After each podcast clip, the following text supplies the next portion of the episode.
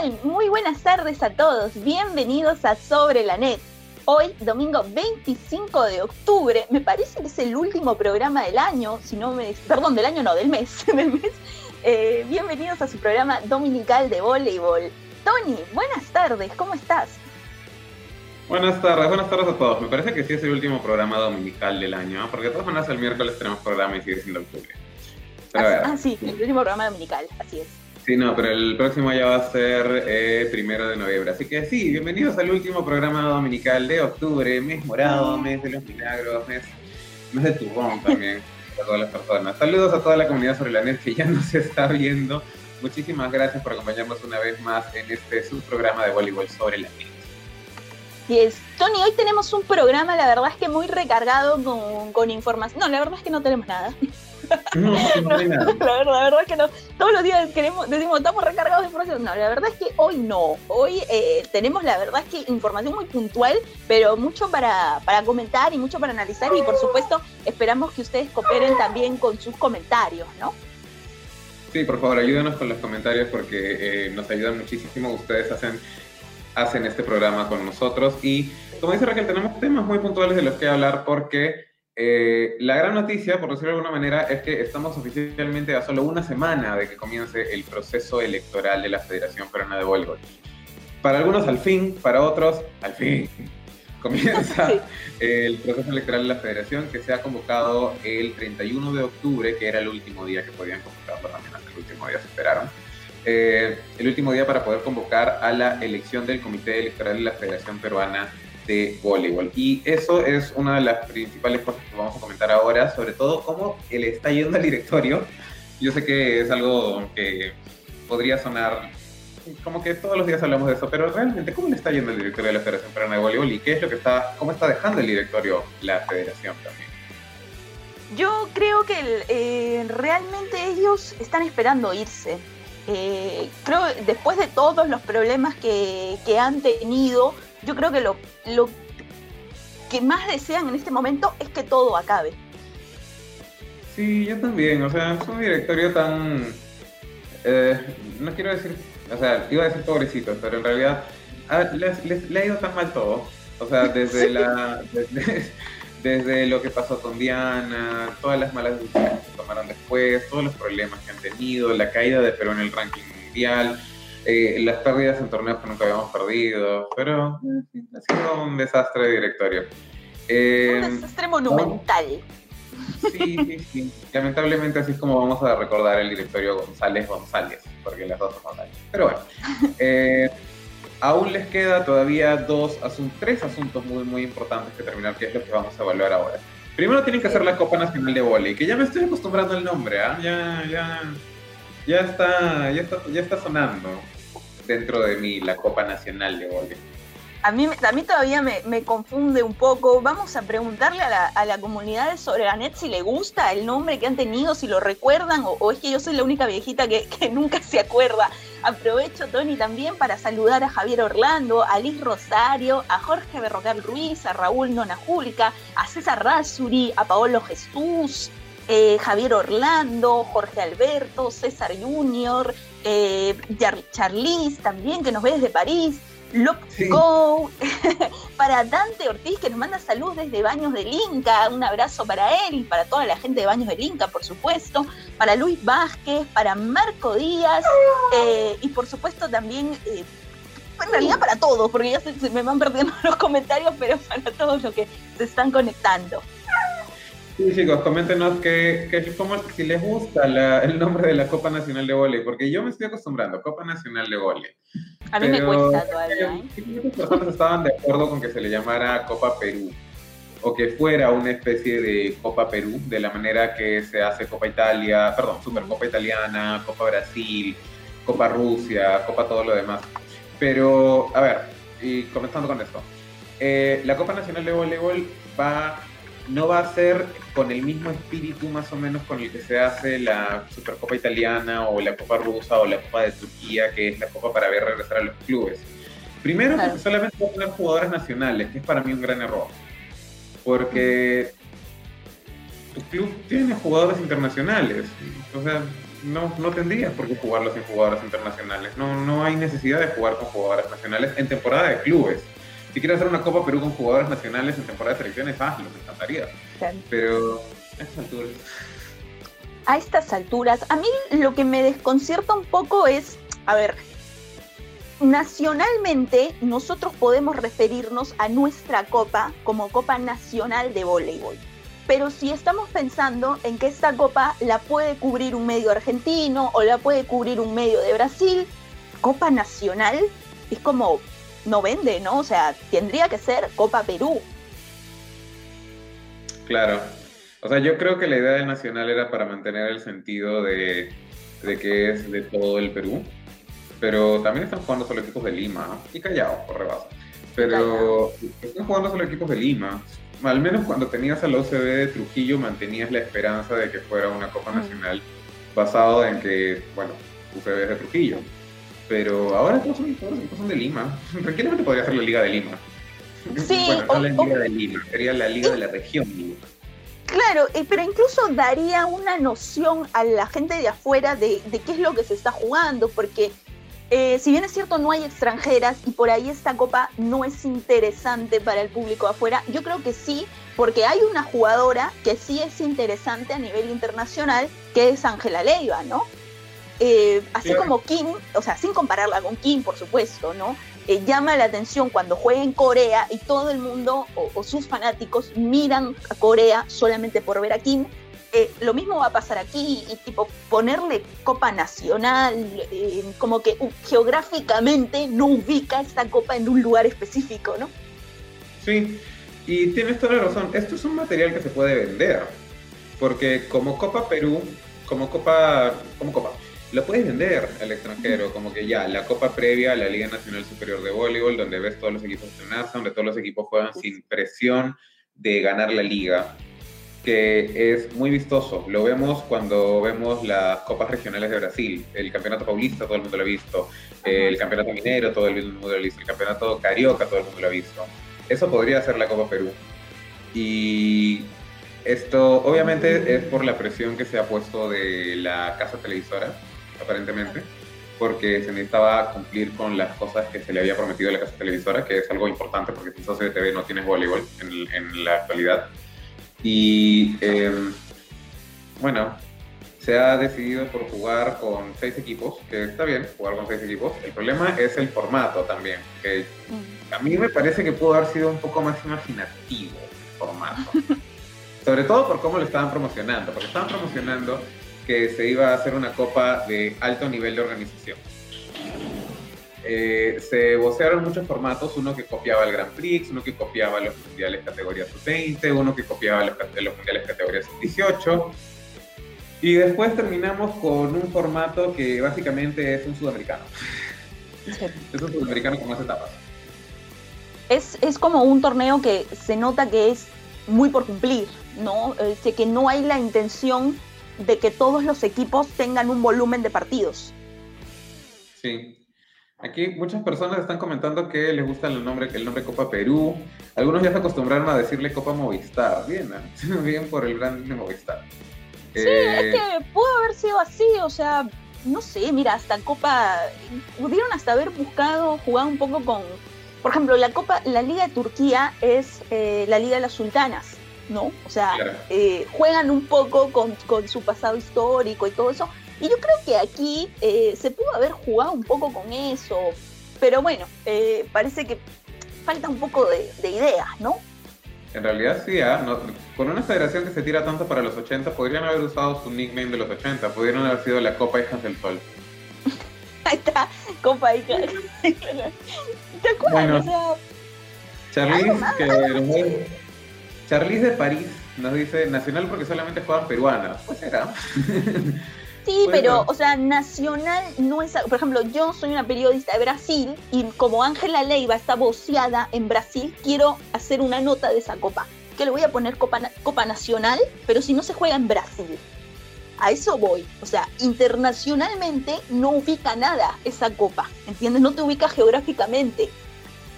Claro.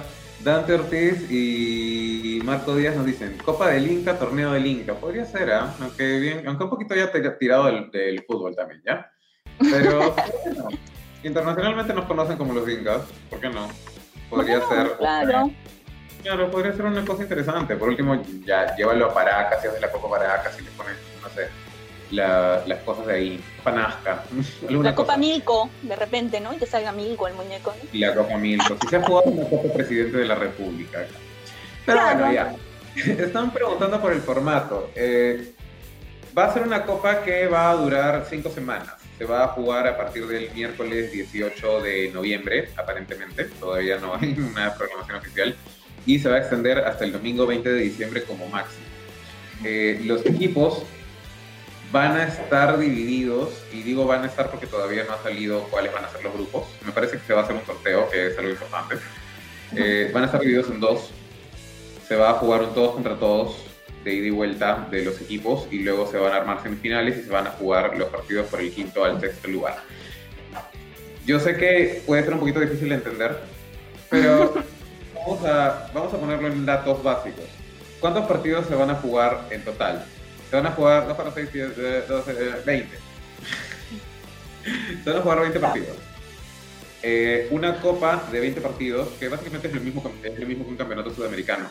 Pero se pudieron haber jugado 29 partidos si hacías lo siguiente: si hacías que jueguen todos contra todos, aumentabas la cantidad de partidos que jugabas por día de 2 a 3, que los, que los equipos están acostumbrados, eh, y todos los equipos jugarían dos partidos más en general. El que queda último juega la misma cantidad de partidos, juega seis partidos, pero el que gana juega nueve partidos. Ya es una cantidad interesante como para pensarlo. Yo lo hubiera hecho así, o sea, a mí no me parece bien que, la, que los que queden eliminados, eh, si bien es cierto quedan eliminados y por ahí eh, a nadie le importa, no, eh, no tengan más opción de juego, ¿no? Sí, y sobre todo porque un equipo como... Voy a, voy a usar a Rebasa, por favor, no me maten los de Rebasa. Solamente voy a usar a Rebasa como ejemplo porque fue el que quedó más abajo en la tabla. Rebasa se enfrenta a dos equipos que están en su, en su grupo y se va a encontrar con ellos dos veces. O sea, ha tenido cuatro partidos con dos equipos. Digamos que queda eliminado. Sí. Eh, luego se enfrenta dos partidos más contra un tercer equipo. ¿Contra cuántos equipos te enfrentaste? Tres. ¿Cuántos partidos tuviste? Seis. Es muy poco. Si hubiese jugado con el formato de todos contra todos, el equipo que queda último se enfrenta a cinco equipos diferentes y se enfrenta en seis partidos diferentes. Sí. Entonces, pues, yo creo que ahí se pudo haber optado por un formato más tradicional en el que jueguen mayor cantidad de partidos, la mayor cantidad de equipos posibles, porque eso es lo que se necesita al final. Claro, mira, la Liga de China, por ejemplo, tiene que dura un mes y un poquito más, un mes y una semana, algo así. Eh, tiene tres equipos, están divididos en dos grupos de seis y de siete. Clasifican a la siguiente ronda los cuatro mejores equipos de cada grupo. Eh, luego esos equipos se siguen dividiendo en grupos. Pero, ¿qué pasa con los que quedan abajo? Ellos siguen jugando no solamente entre ellos, sino con los futuros eliminados de esos ocho equipos que sí clasificaron. Entonces eso te da un margen de juego, un margen de partido, volumen de competencia. O sea, para mí todos los equipos tendrían que tener eh, no igual número de partidos, pero eh, algo muy cercano. O sea, no puede ser que ya te perdiste, chao, se acabó y encima jugaste seis partidos. no me parece que sea, digamos, lo correcto, ¿no? Sí, es la, o sea, la mayor cantidad de partidos que se le puede dar a un club, sobre todo porque es una copa que, como nosotros le llamamos en algún momento, una copa puente. Exacto. Eh, Luis Vázquez, primero Miguel Ángel Sano dice Copa Manos Morenas, también pudo haber sido. Claro, encima tiene su cancioncita todavía. Claro. Luis Vázquez nos dice, eh, igual ya sabemos quiénes van a ser los cuatro que van a pasar, porque la idea es cumplir con el oficiador y darle rueda de juego a los equipos.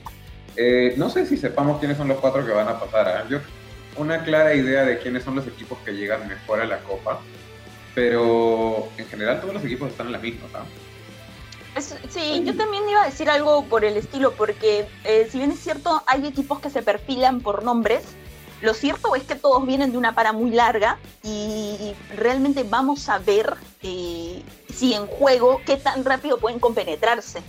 Porque, a ver, es muy fácil, eh, digamos, si no el voleibol sería más simple, gente. Eh, vemos a, San Martín que obviamente es un favorito, ¿no? Por todos los nombres que tiene, principalmente por un nombre, ¿no? Porque está Ángela y es ahorita la jugadora top de Perú, ¿no? Entonces, eh, realmente si es por ella, eh, sí, podemos decir que San Martín es el favorito. Pero yo creo que hay todavía mucho más por, por rebanar. No, no, no se puede decir a ciencia cierta eh, quién va a ser el ganador de, este equipo, porque todos han estado en una para muy larga. Ahorita las cosas están muy equiparadas. Y ojo con Géminis, que también se ha puesto bonito el equipo de, de Géminis. ¿eh? Sí, o sea, para todas las personas que están descartando a Géminis, por si acaso no lo hagan, ¿no? Y yo acabo de mencionar a Rebasa porque era el equipo que quedó último en la tabla en la última temporada, pero tampoco hay que descartarlos. Uno nunca sabe. Lógicamente los favoritos entrando, yo creo que son Universidad San Martín, Regatas y Kamsa, un poquito más que Alianza incluso.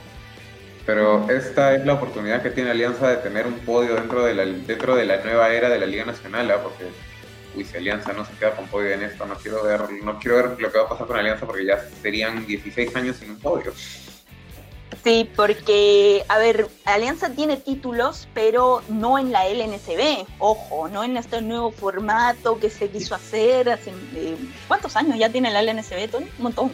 Tiene, va, va para su temporada 17, o sea, eh, tiene 16 temporadas, tiene 15 campeones porque no hubo un campeón en la temporada pasada. Y lógicamente los mayores campeones son Regatas de San Martín, que entre los dos tienen 10 títulos. Claro. Sí, ¿no? Sí, entre los dos tienen 10 títulos. Eh, ahora, ¿qué es lo que también nos crea problemas con esta Copa Nacional de Voleibol?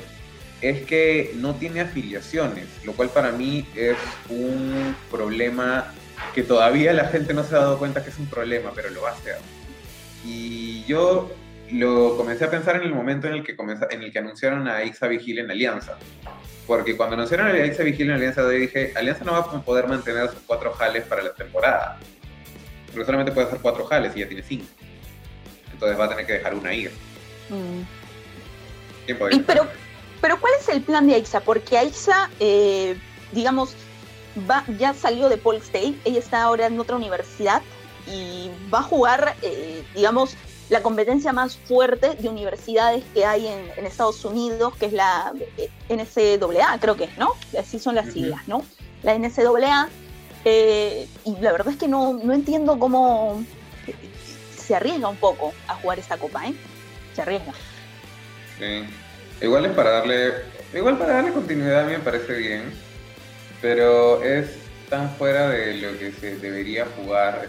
Está, fuera de la FBB de todas maneras. Está, no está registrada dentro de la FBB.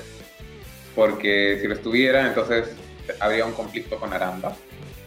o sea, el mismo Claro, Aranda necesitaría transfer. Mm. Exacto, Aranda necesitaría transfer, porque sí, es peruana, ya lo sabemos. Pero igual necesita transfer mientras transfera. Igual necesita transfer mientras que siga teniendo la nacionalidad deportiva española. A ver, voy a, voy a leer algunos comentarios, porque Alberto González dice, la Copa Italia que se hizo en el Círculo el año pasado eh, debería volver a hacerlo el club. Y sí, la Copa Círculo de hecho te da más partidos que la Copa Nacional de Voley. Sí.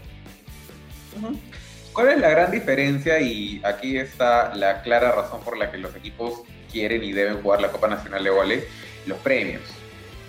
Porque se van a repartir los premios que hasta donde he leído son casi los mismos que no se repartieron de la ronda 2 de la Liga Nacional que terminó este año.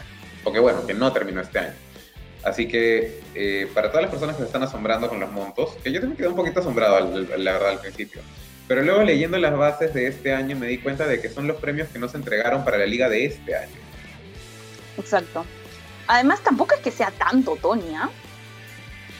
A ver, el primer lugar se lleva 95 mil y está en las bases, o sea, podemos decirlo. El primer, el primer lugar se lleva 95 mil y también se les ha dado un eh, dinero por COVID, lo cual me parece bien.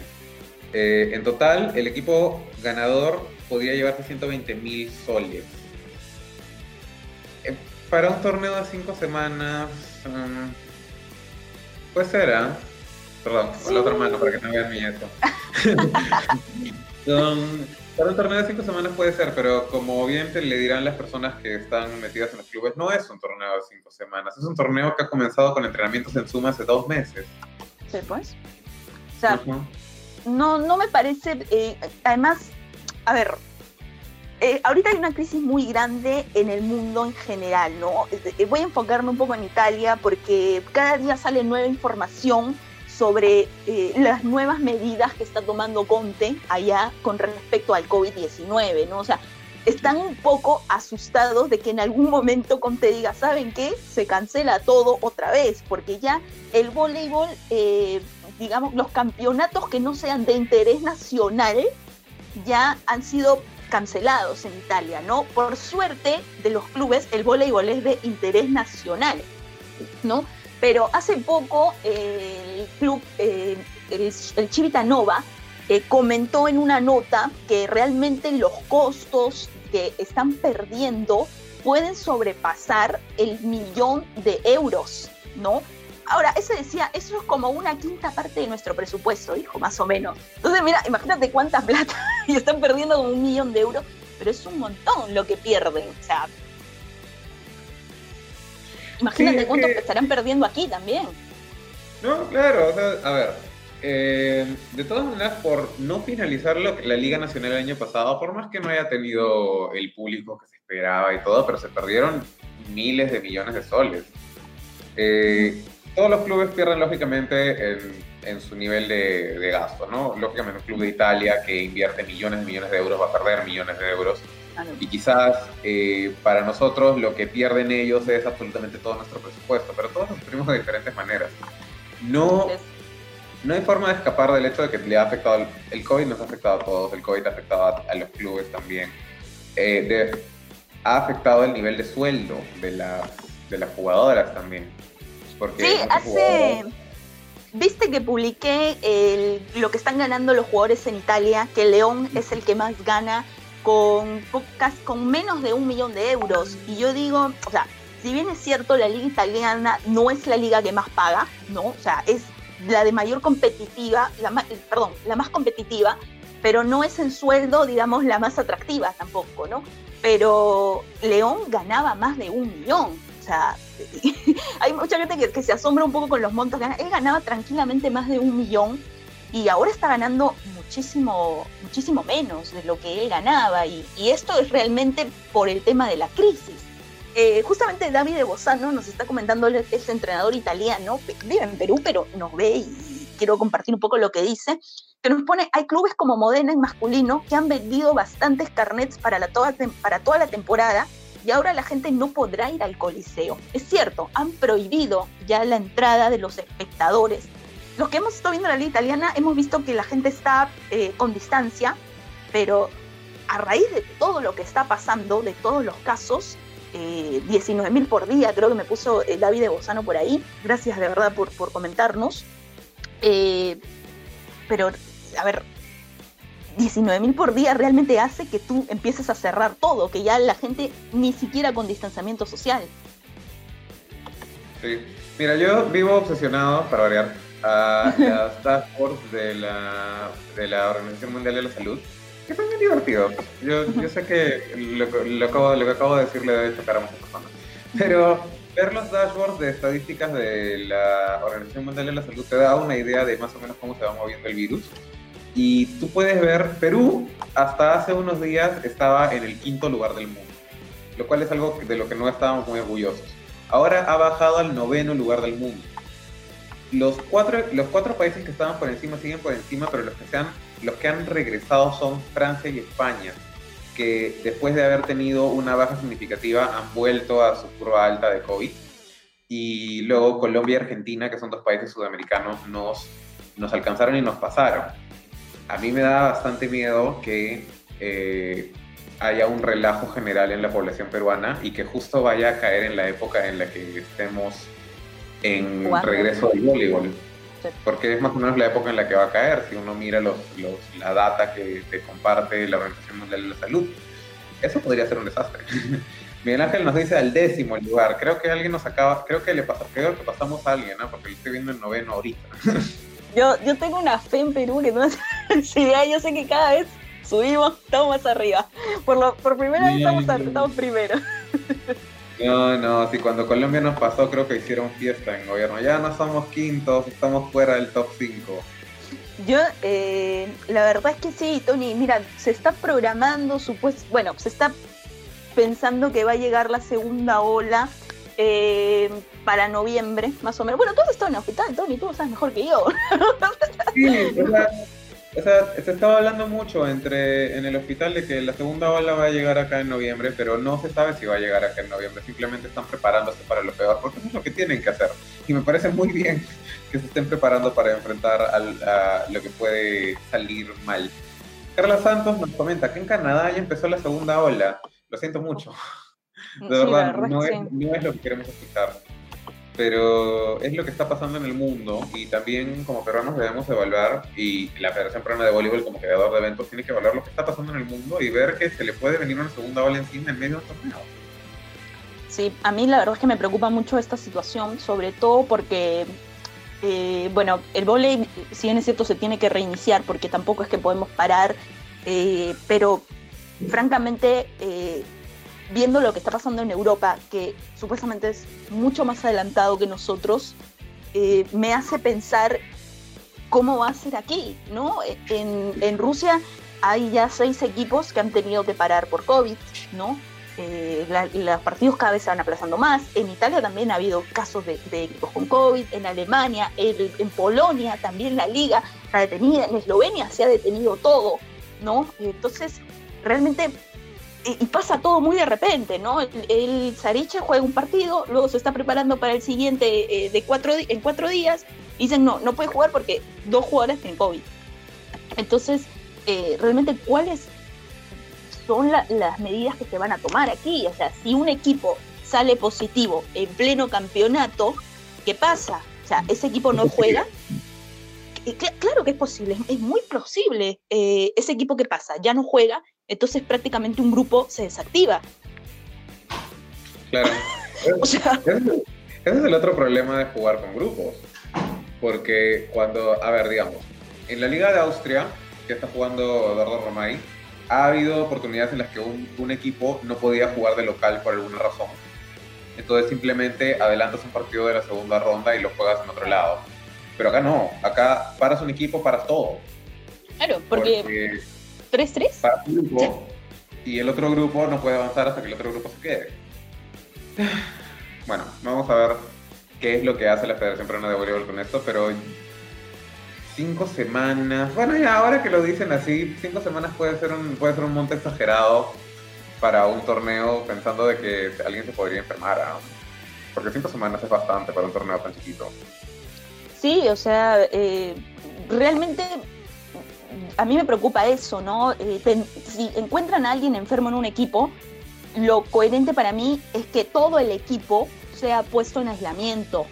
Y si vas a poner solamente a las jugadoras que le encontraste, es lo mismo que nada, porque esa jugadora estado en contacto con gente de su equipo. Entonces es muy probable que ellas hayan sido contagiadas. No hay que tomarlo tan a la ligera esto del COVID. Yo creo que la gente se ha relajado un poco entiendo que se necesitaba un poco ese respiro, ese sentirnos ya no tan vulnerables, pero gente, de verdad, con mucho cuidado. ¿eh? A mí me preocupa mucho lo, lo que pueda pasar en este campeonato, realmente. Y no es por alarmar, pero, a ver, está pasando, o sea, lo que estoy diciendo no es eh, una locura de Raquel, ni, ni, ni es... yo hipocondríaca que soy, ¿no? es realmente... Pero no es una locura Exacto, o sea, también es un poco eso, ¿no? pero, pero también hay, un tema de que está pasando en, Europa y, me preocupa que realmente llegue a, pasar acá, ¿no? Sí, eh, gracias a todas las personas que nos están comentando. Eh, Carla Santos nos dice, el Bakis también paró por COVID. Eh, El Ángel nos dice, matemáticamente es poco probable una segunda ola en Perú con la fuerza que da en Europa. Ok, eso de verdad me relaja mucho, gracias.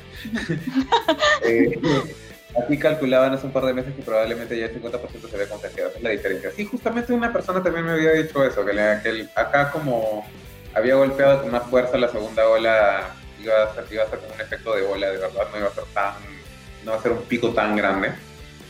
Y, ojalá que sea así, pero eso no quita que hay que pensar.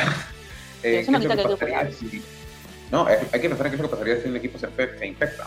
Claro. O si algún ¿no? jugador da positivo. ¿Cómo se va a parar la liga? Estoy seguro que debe haber un protocolo de cómo se va a parar la liga, pero bueno. Pero eh, mira, yo te voy a decir una cosa.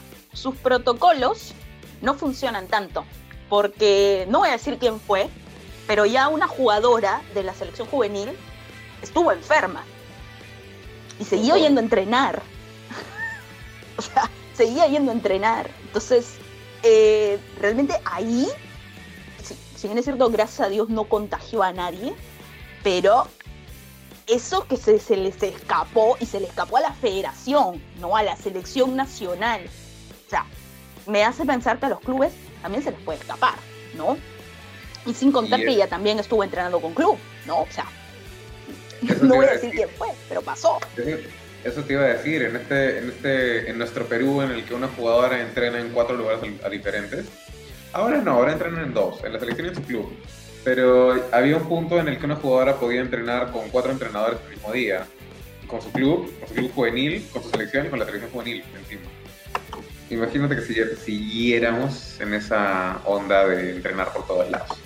Pero ya, a ver, sigamos con el torneo extraordinario que es uno de los tres eventos que la Federación Peruana de Voleibol, que este director de la Federación Peruana de Voleibol tiene que dejar listo.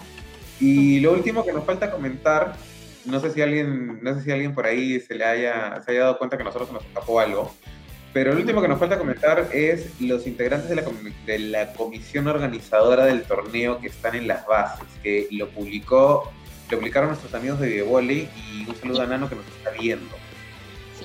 Gracias Nano por esta información que la estamos compartiendo aquí en Sobre la Net. Eh, ¿Tú lo dices, Tony? ¿Tienes la nota a la mano o quieres que la lea? Eh, léela tú. ok. Bueno, el, comité de control de esta copa está dirigido por Pilar González, ¿no? Y el director del torneo es Erasmo Díaz, que es dirigente de Trujillo. Yo le, escribí a Nano y le dije, Erasmo Díaz no era de Arequipa. Y me dice, no, es de Trujillo. se me mezcló todo, ¿no? Así, Ronald. ¿Qué obsesión tengo yo con Ronald? Yo pienso que todos son de Arequipa.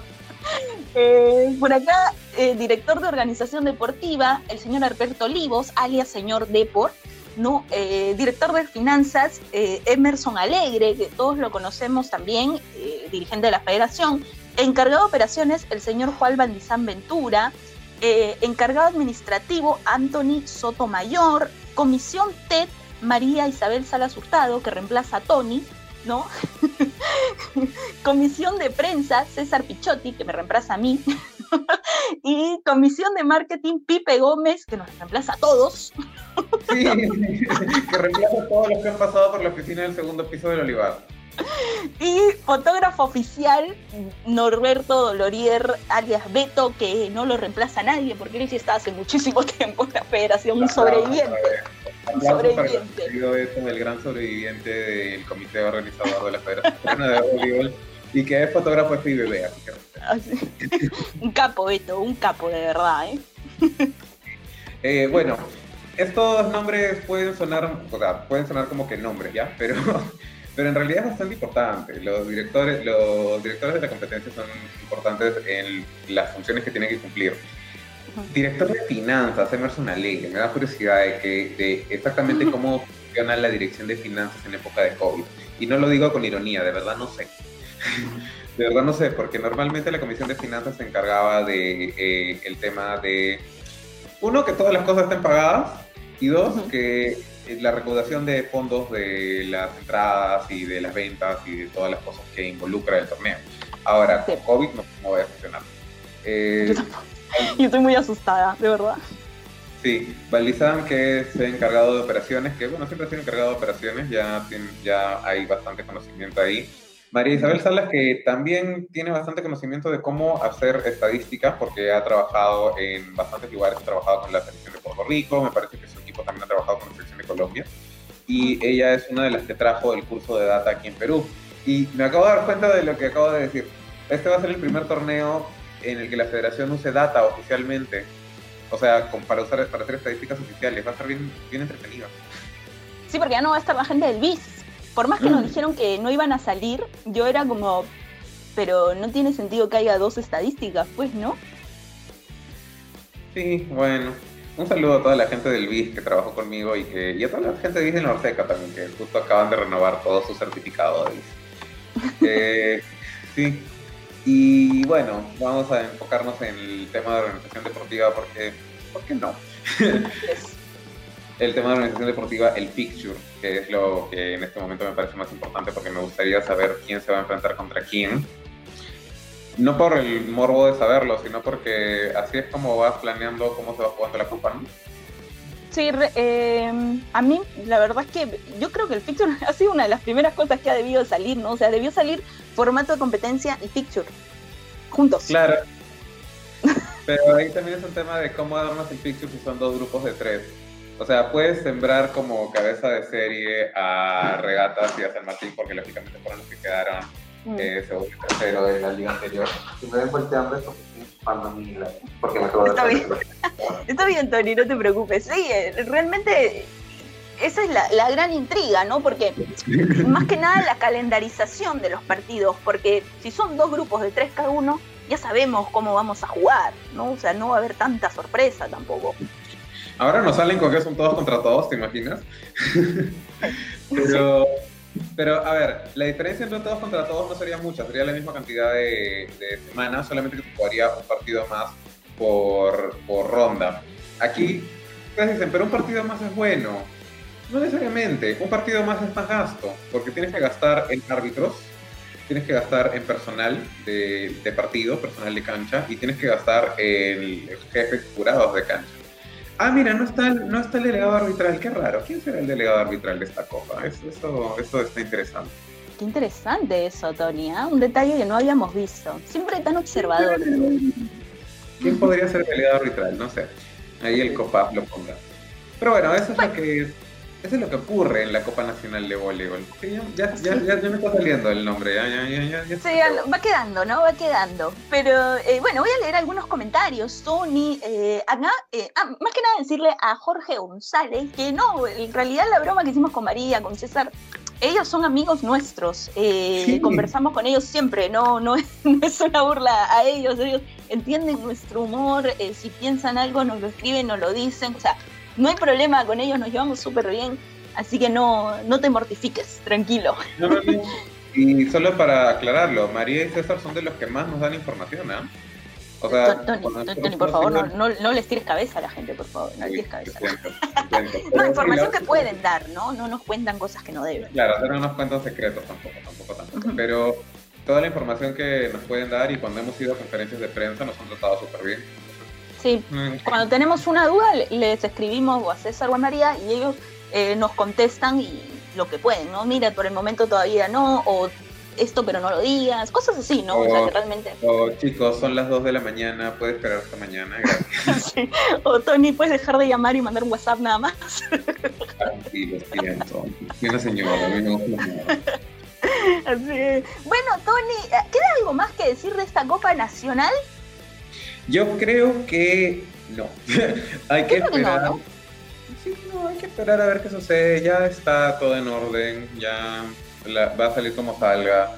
Eh, va a dar un campeón que Mira, tanto es el tema con la Copa Nacional que se habla tan poco de quién podría ser campeón de esta Copa Nacional. Se habla más acerca de todas las situaciones alrededor. Mm. El primer sí, campeón se habla más de, de la expectativa, ¿no? Que otra cosa. Y sí, o sea, a mí de verdad me gusta ver que el voleibol peruano vaya a regresar. Quiero volver a sentir esa emoción de sentir quién será campeón, quién será campeón, quién ganará el siguiente partido. Eh, bueno, sabemos que no va a haber un regata San Martín en la primera ronda al menos porque los han sembrado en los dos grupos diferentes. Pero de todas maneras vamos a tener un San Martín Alianza, vamos a tener un San Martín Géminis, vamos a tener un San Martín Hamza, un Regata Géminis, que es un clásico antiguo, por decirlo de alguna manera. Eh, va a ser un bonito torneo. Yo creo que hay muchas cosas por, por comentar, como bien dices, ¿no? Eh, realmente esperemos que, que resulte bien esta copa, más allá de todo lo que hemos pronosticado, que de verdad, no sé, parecemos mal azul nosotros, ¿no? Siempre vaticinando lo peor, pero es porque tenemos un poco de miedo, esa es la verdad. Bueno, eh, antes de... Sí. No, sí, antes de continuar, solamente quiero agradecer a Villarán F Confecciones. Que Villarán F Confecciones siempre nos mantiene lindos, lindos, lindos con su línea de ropa deportiva con diseños de voleibol. Pero ahora también se está adaptando a las necesidades de todos y está lanzando su línea de camperas, mandilones, mamelucos y mascarillas de bioseguridad. Con diseños personalizados y tienen diseños de voleibol que son lindos para todos nosotros. Recuerden, camperas, mandilones, mamelucos y mascarillas de bioseguridad con diseños personalizados que pueden ser de voleibol o pueden personalizarlo a su estilo también. Si quieren contactarse con Villarán F Confecciones, búsquenlos en Facebook como Villarán F Confecciones o pueden llamar al teléfono 992 192 999. Bien fácil, 992 192 999. Muchísimas gracias a Villarán F Confecciones. Y aprovechamos eh, también, Tony, para mandarle un saludo a Charito Villarán, que está de cumpleaños hoy. Eh, muchas gracias, Charito. Pasa muy bien. Eh, estás con tu familia, estás en casa. Esta vez no has podido hacer las grandes fiestas que los Villarán hacen siempre. pero las señores fiestas. ¿ah? Pero eh, supongo que lo importante es que están todos juntos, que tienen salud y, un abrazo grande para, esa familia maravillosa que, que tienen, la verdad. Todos son súper buena gente y, gracias por el apoyo siempre. Sí, muchísimas gracias, Charito. Feliz cumpleaños. Em, a ver, Continuando con la pauta de sobre la NET, estábamos hablando de las elecciones de la federación y que, la que ese directorio tiene todavía dos cosas que tienen que hacer. Primero es esta Copa Nacional de Voleibol y segundo es darle inicio a las ligas, darle inicio a las ligas temporada 2020-2021. La Copa Nacional trae varios problemas porque está planificada hasta el 20 de diciembre. ¿En qué momento vamos a comenzar la liga? Yo creo que la liga va a terminar empezando en enero, Tom. Entonces ya no lo va a empezar este directorio. Yo creo que no. ¿ah? No. Se lo van a dejar a todos, se lo van a dejar a los otros. A mí me parecería mal que este directorio deje unas bases hechas y se lo suelte al siguiente directorio.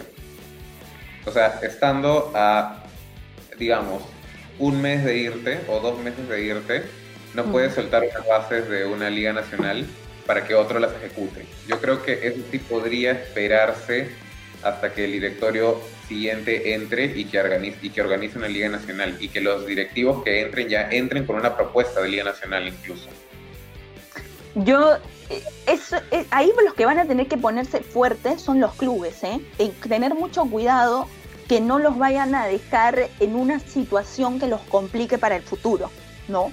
O sea, ellos tienen que estar muy atentos porque esta dirigencia, para bien o para mal, ya lo que quiere es irse, ¿no? O sea, es irse. Entonces, son los clubes los que tienen que estar muy atentos, los dirigentes de los clubes. Señores, sean dirigentes, por favor, sean serios, no como Tony, como yo, sean serios ustedes.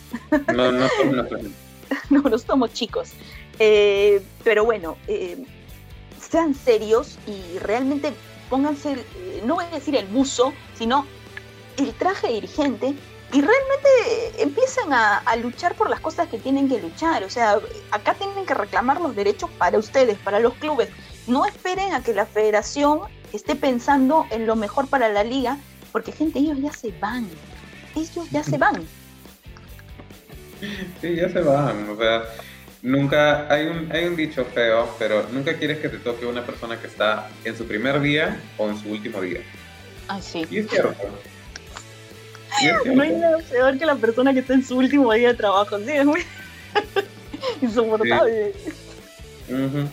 Y em, va a ser un tema de cómo dejan las cosas preparadas para la siguiente federación. Porque esta federación está prometiendo, está dejando cosas importantes en la mesa.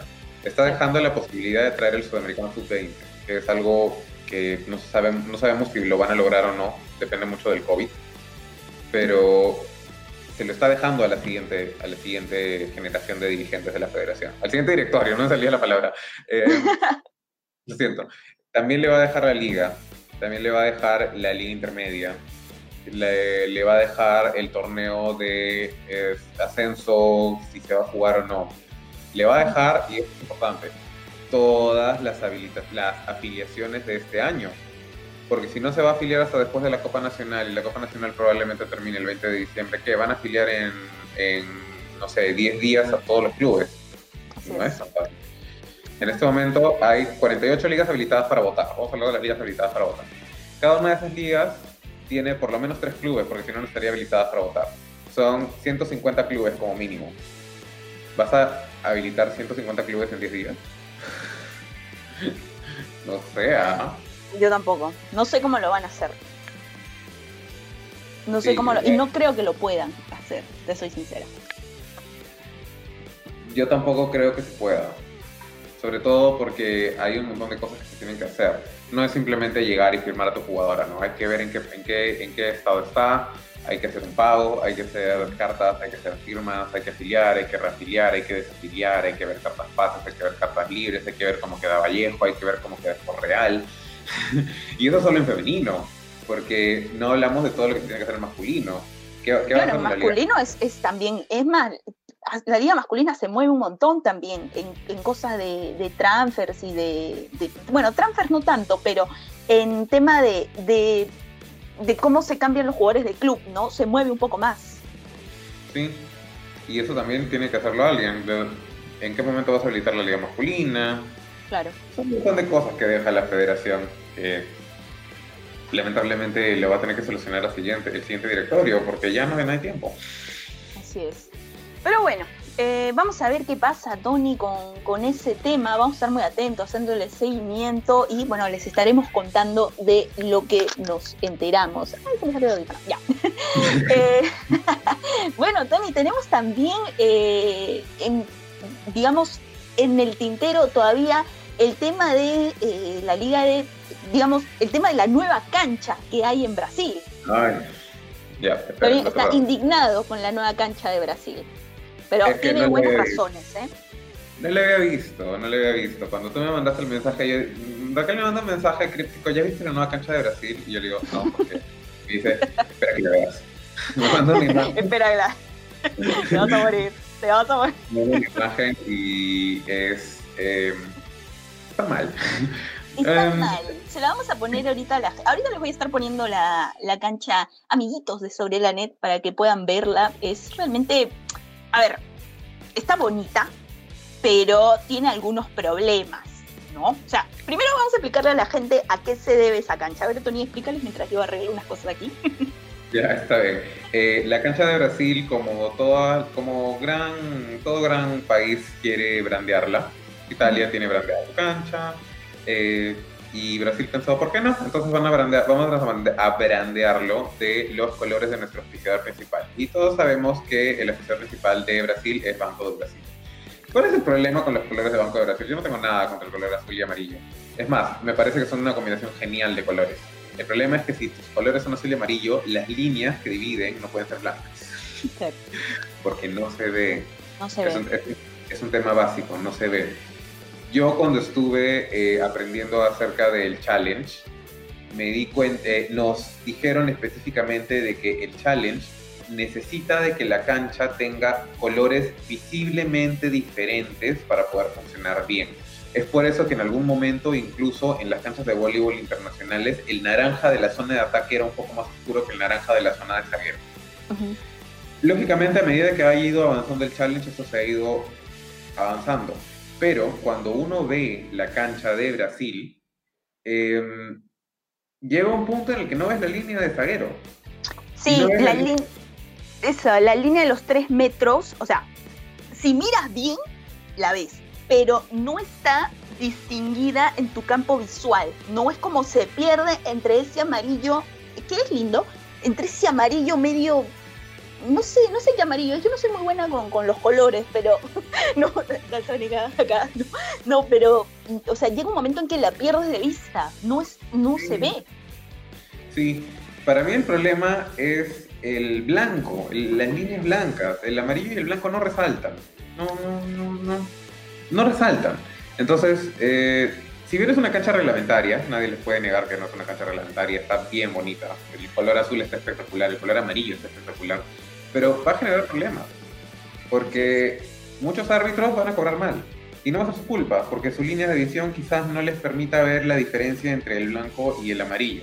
Ahora, gente de Sobre la Net, por favor díganos si estamos locos, ¿ah? porque yo soy miope. y yo daltónica, ¿no? Bueno, ahorita van a ver la publicidad de. Bueno, ya pasó la publicidad, pero la saqué lo más rápido que pude. Gente, es video de YouTube, no les quiero engañar, ¿no? Eh, pero, o sea, la línea, la verdad es que yo no la veo y es polémico y por eso lo comentamos, porque en Brasil está trayendo mucha, mucha cola esa cancha, que si bien es cierto se ve bonita, no voy a decir que no, me gusta mucho. Eh, sí, está bien bonita, la verdad es que en este Super Bowl, eh, en, este Super Bowl de masculino, que justamente eh, finalizó el fin de semana, eh, la verdad es que no se ha distinguido. Ahorita empieza el femenino y se va a jugar con esta cancha también, y la liga también se va a jugar con esa cancha. Entonces, a la larga, yo creo que puede traer algún, algún problema, ¿eh? Yo también. Yo creo que eventualmente las líneas las van a pintar otro color. Verdecito. Para que sea color Brasil. Pero se puede, o sea, puede no ser blanca, porque yo no recuerdo un deporte donde las líneas no sean blancas. ¿no? Eh, playa, pero. Ah, pero en playa, claro, pero en playa es. Porque ni siquiera están pintadas, es como un. Como un cosito ese, ¿no? ¿Cómo se llama? No me acuerdo. Un material raro. Es una banda, es una banda, no, una, una línea. Pero es diferente. Pero ya, eh, creo que son todas las canchas tienen líneas blancas, pero como es una cancha de liga doméstica, por decirlo con su nombre propio, eh, se puede habilitar. Por ahí Miguel Ángel Sá nos dice, acá se podría jugar con una bandera de Perú, rojo, blanco, rojo. Sí, se podría jugar con una bandera rojo, blanco, rojo, blanco, rojo. Ahora que Taraflex nos haga una, pues. que Taraflex nos quiera salir, hacer una. Y a ver, también, Miguel Ángel, si las líneas son blanco, rojo, si el piso es blanco, rojo, blanco, ¿de qué color son las líneas? Hay que pensar eso también, ¿no? También, ¿ah? También hay que, hay que pensarlo. Sí, las líneas tendrían que ser negras o doradas. Sí, porque si no se perdería. Claro, en cuestiones de colores, si estás en tu liga doméstica y la liga te lo prueba, normal. Hasta en mundiales, alguna vez he jugado mundial en cancha, en cancha de básquet. Pero bueno, la Federación Internacional lógicamente va a pedir su cancha turquesa con naranja. Pero si estás en tu liga ¿Hubo mundial en, cancha de, de, básquet? No, no, campeonato mundial sub-20. ah, ya, campeonato mundial Sí, el que se jugó en Puerto Rico, que fue de la categoría de Ángela Leiva, la final se jugó en básquet. Ah, sí. Ah, pero también ese mundial fue más improvisado, ¿te acuerdas que estuvo a punto de no hacerse y todo? Uy, pero es que ese, mundial ha salido porque ese mundial ha salido porque Natalia Málaga ha querido que salga. La verdad, las energías de las energías de Natalia Málaga ayudaron a que ese mundial saliera, porque ese mundial se cambió de sede tantas veces. Iba a ser en Chipre. Sí. Iba a ser en Chipre originalmente, luego se lo bajaron, luego se iba, se iba a hacer en otro small country, luego no tuvo fecha y luego eh, al final lo pusieron en Puerto Rico y Puerto Rico se le ocurrió que tenían que hacerlo con cuatro sedes. Ambicioso Puerto Rico, bien ambicioso. Le salió. Se loquearon en Puerto Rico, ¿ah? un saludo a nuestros amigos de Puerto Rico, sobre todo a Humberto Pagán, que lo acaban de ratificar en la comisión de prensa de Norseca. Y que también tenemos ah, buenísimo. Sí, sí, Y que ya que abrimos ese tema, vamos a hablar de eso. eh, sí. Elecciones en Norseca, porque cada cuatro años hay elecciones en todo el mundo, no solo en Perú. Y hubo elecciones en Norseca y se ratificó a Cristóbal Marte como presidente de la Confederación del Norte, Centroamérica y Caribe. Cristóbal Marte que ha estado en el puesto desde el año 2001, ahora estará para todo el ciclo olímpico de París, de París 2024. Eh, yo creo que es lo que va a pasar. O sea, Cristóbal es tan amado en Norseca y en, y en América en general. Y en FIBB, no poco. No, en, la verdad es que en Norseca, eh, a excepción creo de Estados Unidos y Canadá, no me quiero meter en un problema, pero me parece que ellos no lo quieren mucho todavía. Pero la verdad es que cuenta con un respaldo de la mayoría de países de, de Norseca y, y, el, y, digamos, el señor Marte eh, ha sabido ganarse un lugar ahí, no solamente en Norseca, sino también en la FIB, ¿no? Entonces ha sido rectificado hace ya cuánto tiempo, un montón, Tony, ¿no? ¿Cuántos periodos ya tiene? Como cuatro, desde, creo. Desde las o sea, ha estado, no, más. A ver, ¿Ah? eh, ha estado desde el 2001, o sea, desde Atenas. Claro. Desde Atenas, ha estado todo el ciclo olímpico de Atenas, de Pekín. de Londres, de Río, de Tokio. Este es su sexto periodo. Wow. O sea, realmente se, ha poder, se ha apoderado del puesto, ¿no? Sí. Yo, y Lloreda, Lloreda va por su tercer periodo. Lloreda por su tercer periodo. Pero a ver, eh, uno puede pensar, quinto periodo, dice Miguel Ángel, puede que me haya fallado la suma. no, este es el sexto. Este, este es el sexto. Este, este es su quinto, el sexto. Eh, pero a ver, fríamente, Norseca consiguió siete cupos al Mundial del 2018. Algo, algo ha hecho bien Norseca. Todos podemos estar de acuerdo, podemos no estar de acuerdo con las cosas que se están haciendo en Norseca, pero siete cupos en un mundial es respetable, sobre todo para un, para un para una confederación que solamente tiene siete equipos en el top 20 mundial. O sea, todo, admite a todos. Eso, es respetable. Eh, Norseca, bueno, ha reelegido a Cristóbal Marte, en Sudamérica ha sido reelegido Rafael Lloreda y en Europa también ha sido reelegido Boris, eh, que es serbio, si no me equivoco. Pero bueno, los, digamos, las tres confederaciones han vuelto a elegir a sus presidentes, eh, lo cual habla un poco de, cómo se van haciendo, digamos, los patronatos, ¿no? En, estas confederaciones. Si bien es cierto, el de Boris es el segundo periodo en la CEP, eh, Lloreda ya se va para el tercero y Cristóbal Marte eh, se va de aquí hasta el fin del mundo, ¿no? Bueno, eh, ya publicó toda su lista de personajes que van a estar en las comisiones. Pueden revisarla en la página de norseca.net. Hay. La gran mayoría de personas se ha quedado. Una de las cosas más resaltantes puede ser que Ariel Sainz de Cuba, el presidente de la Federación Cubana, que nos dio una entrevista antes de la pandemia que está en YouTube de Sobre la Net, ha sido elegido como primer vicepresidente ejecutivo de la Confederación Norseca y otra de las cosas que resalta de Norseca también es la creación de la comisión de atletas encabezada por Mireia Luis. Que desde el momento en el que dices Mireia Luis ya eh, las cosas cambian. Hablar de Mireia Luis ya es otro, es otro level de voleibol. Sí. Y, sí. Y bueno, siguiendo los pasos de lo que hizo la Federación Internacional de Voleibol, que al parecer le ha traído buenos resultados, en el que hizo una comisión de atletas en donde está Jiba, Kim Jong-kyung, eh, varios otros ahora también tendrá una comisión de atletas norteca que estará encabezada, encabezada, encabezada por Mireia Luis. Los que no saben quién es Mireia Luis, ¿qué hacen viendo este programa?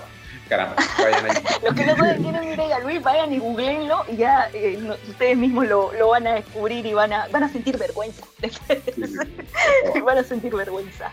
Eh, bueno, Tony, básicamente también para ir terminando un poco el programa, se jugó un partidazo en la Liga Turca, lo miramos juntos casi, ¿no?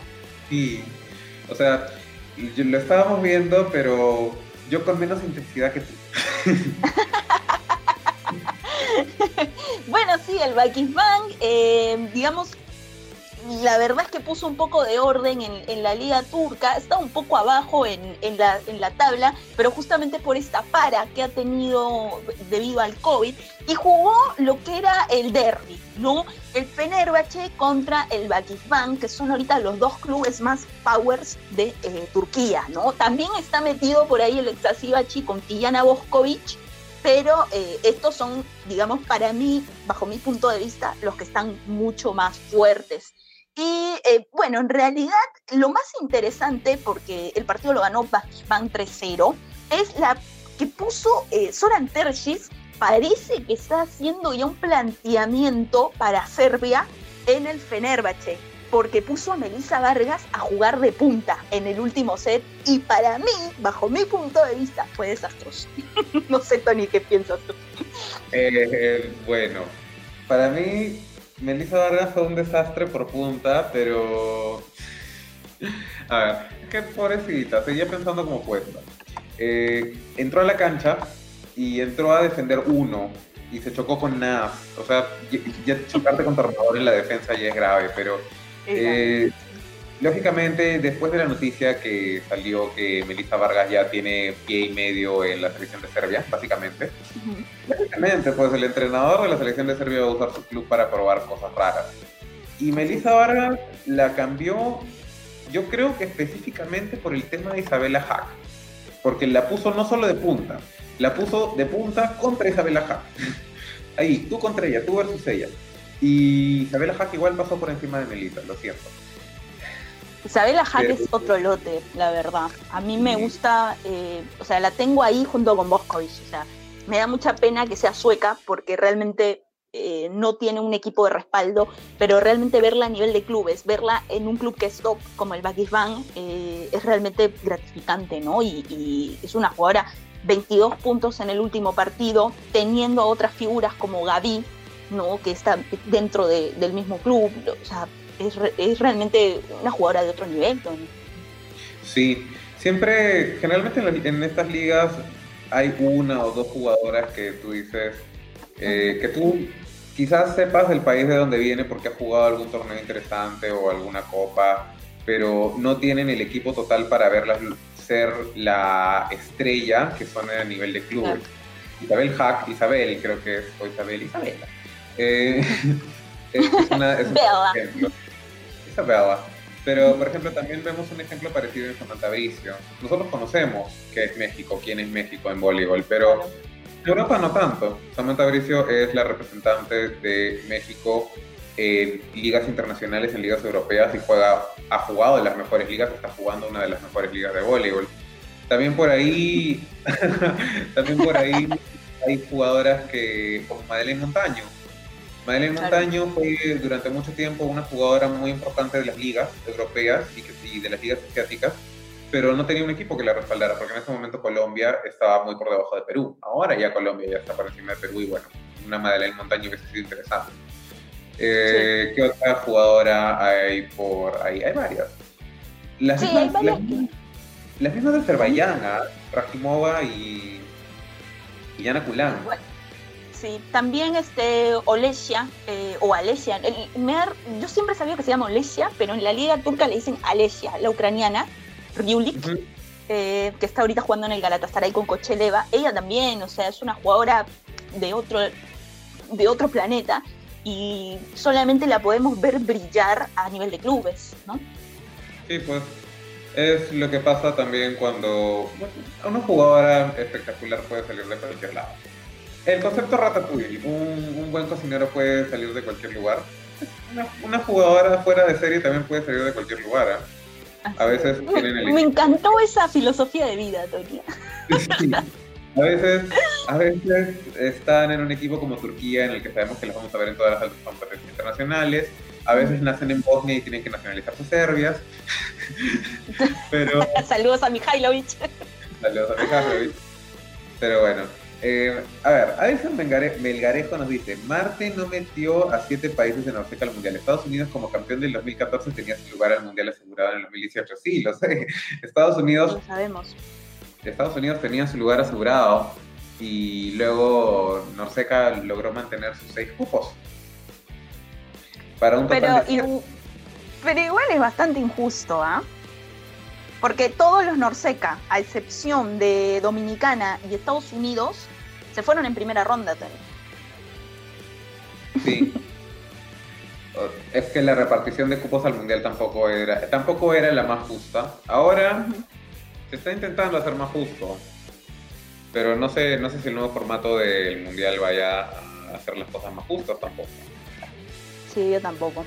Pero vamos a ver, porque ese formato del mundial eh, estuve preguntando eh, y me dijeron que a raíz de la pandemia están viendo si se va a mantener o van a idear otra manera de, hacer la clasificación. Así que vamos, a estar atentos. Es que, es que se tendría que hacer el próximo año y la nueva clasificación al mundial era uno por no, dos por continente. Y luego se iba a hacer clasificadores intercontinentales para llenar a todos los demás. Si haces clasificadores intercontinentales en COVID, no, no, se puede. Mm. O sea, si estás, sufriendo para, si estás sufriendo para hacer campeonatos continentales, imagínate campeonatos intercontinentales. Claro, si, si Europa ha tenido, eh, ha realizado a fin de al cabo sus, sus continentales para clasificar a los mundiales de categorías bases, eh, ha tenido problemas, ¿no? Lo del sub-20 de los chicos de Alemania que dieron positivo, eh, después en el sub-18 hubieron equipos que se retiraron. Alemania eh, no fue al sub-19. Entonces, realmente sí, empieza a pesar. Sí. Acá Camilo Andrés nos dice que México también llegó a la segunda ronda del Mundial del 2018. Ah, y sí, sí llegó a la segunda ronda. sí, no quedó, en, quedó, empatado con Argentina y por, por cantidad de veces ganados los dejó fuera. Pobrecito Argentina. A la Argentina le vaya mejor en el Mundial del 2022. ¿ah? No, no digo nada, entonces merece más que merece más estar que todos nosotros, los sudamericanos. Mejor que los sudamericanos sí, pero eh, que todos los eh, también es que si pones a Europa 11 va a ser un buen mundial. Sí. Este puede ser uno de los mundiales que tenga más cantidad de europeos, Tony, porque acuérdate que ya Holanda y Polonia están clasificados por ser la sede del, mundial. Eh, también tendría que estar clasificado Serbia por ser el campeón defensor. Y vamos a ver si, si se mantiene. ¿ah? La Federación Internacional no ha anunciado, por ejemplo, en el Mundial de Rusia, que es el Mundial masculino, sí, se va a tomar un cubo para Rusia, que es el anfitrión, y un cubo para el campeón, mm. que es Polonia. Pero para el femenino no se ha dicho si se va a dar un cubo para el campeón, porque ya hay dos sedes. En todo caso, yo creo que de todas maneras van a haber dos europeos, que son los dos europeos de la clasificación y los dos europeos del Mundial. Y en la clasificación intercontinental, si se mantiene, yo creo que los únicos que, de países diversos que tienen asegurado su clasificación son China, de, eh, continentes diversos, son China, eh, Brasil y Estados Unidos. Y ni siquiera Brasil, ¿ah? porque Brasil sufrió con Dominicana en las Olimpiadas. Sí, realmente... Ahí se puede complicar. Sí, se puede complicar, como, como bien dice Tony. Te quería comentar eh, con respecto al Mundial del año 2022. Eh, Rusia ya iba presentando algunos estadios, eh, me había olvidado de decírtelo, de, debí decirlo por WhatsApp primero, pero sí ha ido presentando ya algunos coliseos que están hermosos realmente. Eh, el miércoles que tenemos un programa más internacional de Sobre la voy a ir mostrándoles un poco cómo van quedando, pero sí, realmente, pese al COVID, Rusia sigue pensando en, el Mundial. Son increíbles estos, estos rusos tan locos de remate, Vas con todo el respeto que te merecen, pero estás loco. Sí. Y bueno, ya vamos a tener un panorama más claro de lo que va a pasar. Esta semana ha sido de tránsito. Sí, así que bueno. Sí, sí, sí. La siguiente semana ya vamos a tener el comienzo de las, de las elecciones. Y voy a, y esto, voy a recordar una de tus frases, ¿ah? Las elecciones de la federación no comienzan con el llamado, comienzan con las tachas. Ahí empieza lo bueno. Ahí empieza lo bueno. El, 31 de octubre, cuando elijan el comité electoral y comiencen las tachas, ahí vamos a tener contenido. Van a ver, van a ver que vamos a tener contenido para, para hablar un montón cuando comiencen las tachas. Así es. Tony, antes de que te vayas con lo de peruanos en el extranjero, eh, voy a comentar una información que me ha puesto acá Rosales Andrés eh, sobre Joao Lizano, que nosotros lo conocemos, Tony, porque es el hijo de Lincoln y Sarajoya, ¿no? Que eh, es, el, es la nueva incorporación de la selección masculina de voleibol, ¿no? Está entrenando. Él eh, jugaba fútbol, eh, hasta donde yo sabía, conversaba con Lincoln, ¿no? Y me decía, no, mi hijo juega fútbol, lo sé tanto. Ah, bacán. Y ayer le escribí muy emocionada porque escuché que el profesor Gala lo dijo en la entrevista vía volei, que Joao estaba entrenando con ellos. Y me contó un poco la historia, que como no me dijo que no la cuente, la voy a contar, pero si la próxima vez me dice que, que no cuente algo, no lo cuento. Pero sí, en realidad la historia es un poco eh, así. Hace tiempo lo habían invitado a participar, pero él como estaba con el fútbol y con la universidad, no había ido. Eh, pero ya después en la universidad, que él está en USIL, eh, Martín Escudero, que está justamente dirigiendo el equipo de la universidad, lo termina convenciendo para jugar. Y ahí empieza a dar sus primeros pasos en el voleibol masculino ahora que se juntaron de nuevo todos para entrenar, eh, Lincoln se encontró con Sixto, que es el asistente de, eh, profesor Juan Gala, y le comenta que él ya había estado entrenando hoy. Bueno, al fin y al cabo, eh, esta información fue una minita de oro para la gente del masculino y lo invitan a participar. El profesor Gala le habla de un proyecto y es así como él va llegando a la selección por ahora, hasta donde me han dicho, lo están haciendo entrenar de central, que es lo más normal. Todo el mundo empieza jugando de central porque es lo más fácil, digamos, ¿no? sin menospreciar la, la, posición, pero claro, digamos, de todas las posiciones es en la que tú aprendes un poco más a jugar. ¿No? Y eh, bueno, lo están probando ahí, así que me parece que es una gran incorporación, es un chico muy alto, e-, es hijo de Sarajoya, ¿no? Yo sabemos por, por dónde empezar. Y bueno, dicen que está avanzando bastante bien, eso es lo que me comentaron. Y lo único que puedo decir es que lo lleva en la sangre. Así que muchos éxitos para, para Joao y por supuesto para, para la selección masculina de, de voleibol. Mide más de, de, dos metros, donde tengo entendido, y si no está por ahí, eh, bordeando. No, no, sí, mide más de dos metros de todas maneras. Es eh, gigante, eh, sí. Es gigante. Mide, mide, de todas maneras más de dos metros, porque hace unos años cuando lo veíamos en el Coliseo ya era muchísimo más grande que su madre. Eh, y sí, pues es, un chico bien alto, qué bueno que haya decidido jugar voleibol masculino. La selección podría usarlo bastante, sobre todo porque hay que a ver, muy aparte del hecho de que todos juegan como centrales, todos han sido centrales, ¿ah? aquel jugador de la Liga Nacional que, diga que, diga que no ha sido central está mintiendo. Hasta la China Taqueda ha sido central.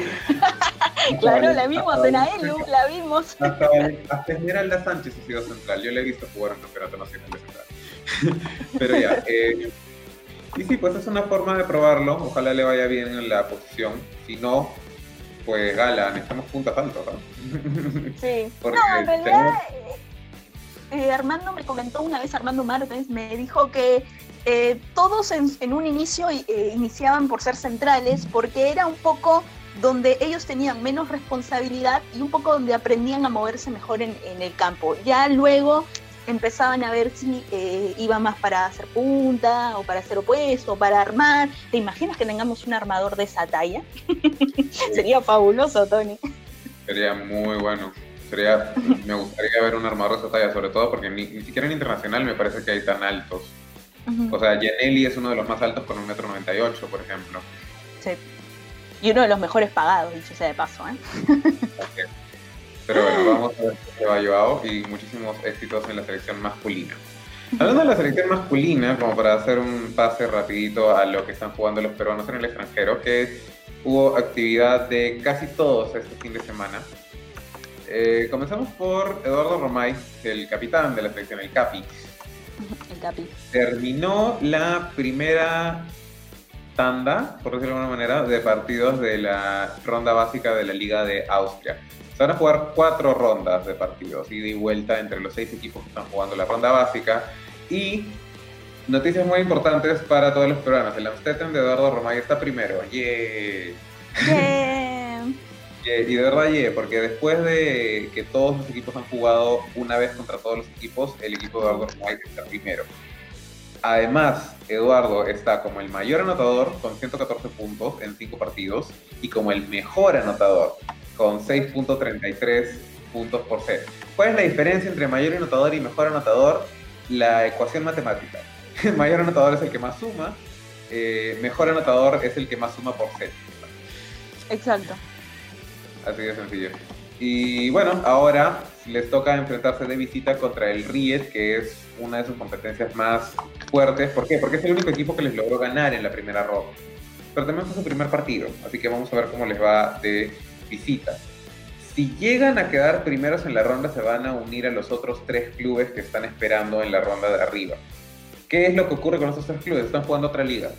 Están jugando una liga, además de la Liga Están jugando otra liga donde tienen que representar a Austria y luego se van a unir a el ganador del grupo de Romay. Y todo esto todavía en dos meses, así que tenemos, tenemos liga básica de Austria para hablar. bueno, ya. Después, eh, los otros peruanos en el extranjero, Beni y Álvaro Hidalgo. Voy a explicar un poquito cómo funciona la Liga de España, la Liga 2 de España, porque no tuvieron, no tuvieron participación esta semana, pero sí para que entiendan cómo funciona. Son, eh, a ver, siento, te me voy a 1, 3, 4, 3, son 27 equipos. 27, ah, bueno, es que es segunda, ¿no? Sí, sí, sí, es segunda. Son 27 equipos que han sido divididos en tres grupos de 9. En el grupo A está el grupo de Benny y Eduardo, que lamentablemente no han podido ganar todavía ningún partido y están en séptimo lugar de la tabla. Están en la parte de abajo de la tabla. Esperemos que les vaya mejor esta semana para que puedan subir. En el grupo B está el Cisneros que de Japón Vargas, que está en tercer lugar, pero lamentablemente todavía no cuentan con Japón, porque todavía no está ahí.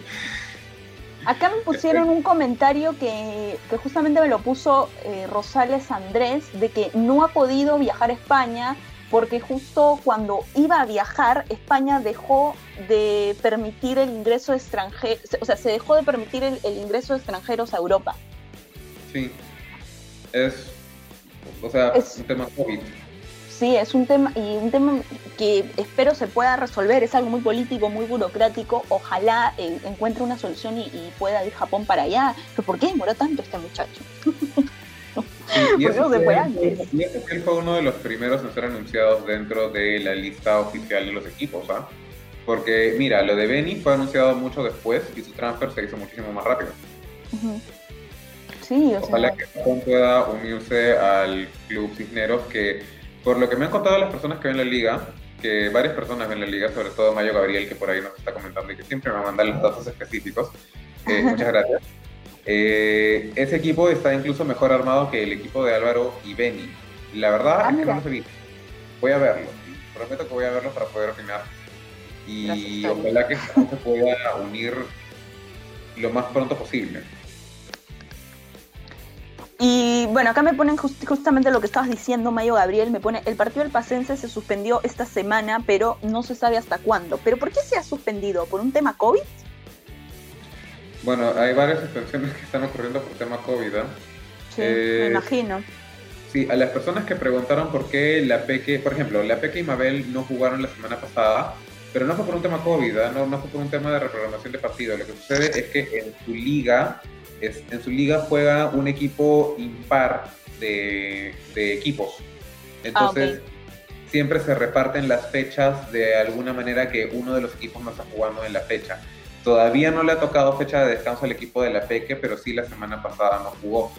Ahorita eh, estamos en la semana 4 de la Liga 2 de Francia, donde están jugando la Peque y Mabel en el club René Williams. Y eh, un poquito para hablar de la liga, hay 19 equipos. Los 19 equipos han sido puestos en dos grupos. El grupo A, que es el grupo donde está el René de La Peque, Aleo Carzo, el Piccolo y Mabel Lemar. Y el grupo B, que tiene 10 equipos. Los tres mejores de cada una de las tablas se van a unir en un hexagonal final para saber quién es el campeón de la Liga Elite B de Francia. Y todavía faltan 14 fechas.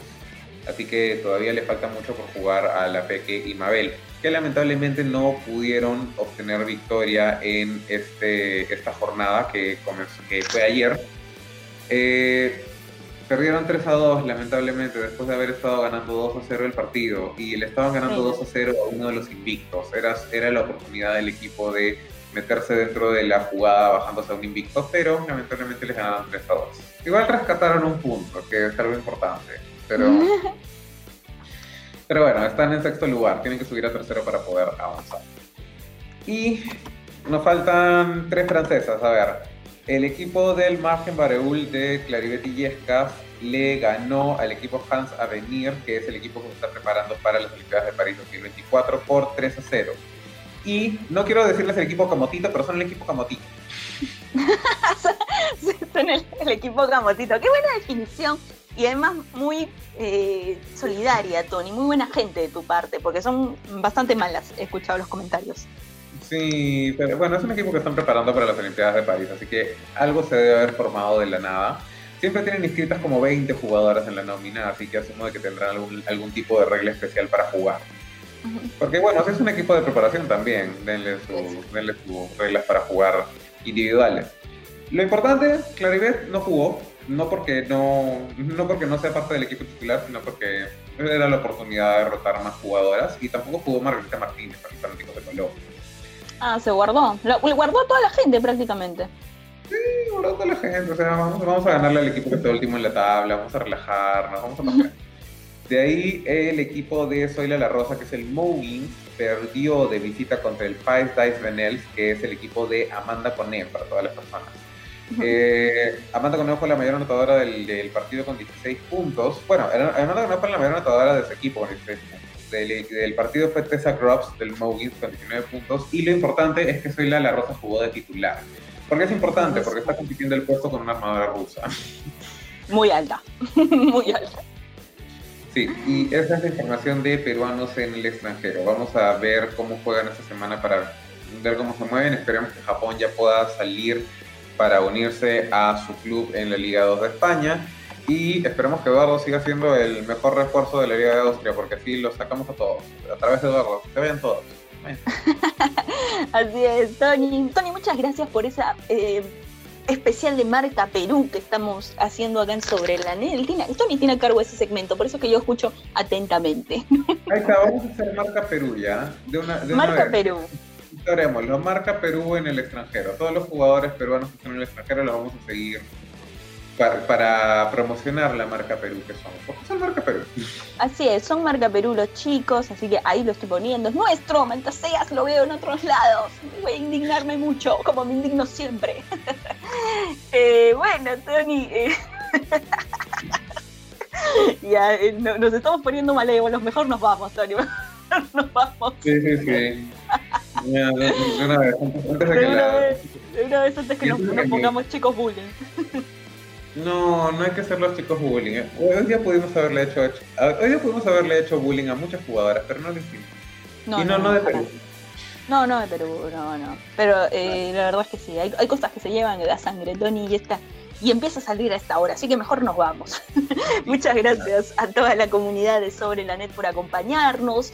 Eh, recuerden, ah, no les había contado, este jueves en Hablan los que saben vamos a estar con Luca Cristofani en una entrevista, la verdad, eh, muy, eh, ¿cómo decirlo? Eh, la gente está comentando mucho, gracias, porque la verdad es que siento que estamos cumpliendo el objetivo, la gente está aprendiendo muchísimo de volei con, digamos, con las entrevistas, y con Luca no va a ser la excepción, vamos a hablar de mucho de procesos, de cómo se trabaja en Italia, de cómo él trabajó en Perú, en fin, una entrevista bastante buena, no se la pierdan. Y el martes sale Privi del Voley con un especial de Tatiana Kocheleva en la Liga de Turquía. Eh, y el miércoles salimos nosotros, Tony, de nuevo con eh, Sobre la Net Internacional. Eh, así que nada, muchas gracias a toda la comunidad. Recuerden que pueden seguirnos en las redes sociales como arroba sobre la net, busquen este programa como podcast y suscríbanse a nuestro canal de YouTube. Muchas gracias a todos. Tony, tu palabra final. Muchísimas gracias a todas las personas que nos han acompañado toda esta hora. Gracias porque a todas las personas que en realidad crean la comunidad de sobre la net, porque siempre, siempre, siempre nos alimentan con, con información.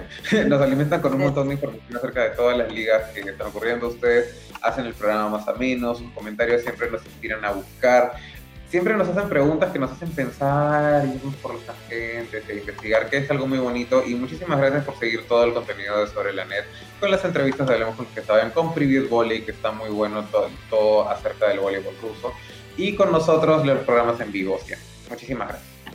Gracias, un saludo para Bruno, también para Ever, que nos acompañan siempre en Sobre la Net. Y estoy muy indignada porque hoy no sé dónde está Gianfranco, que siempre está conectado en los comentarios. Así que.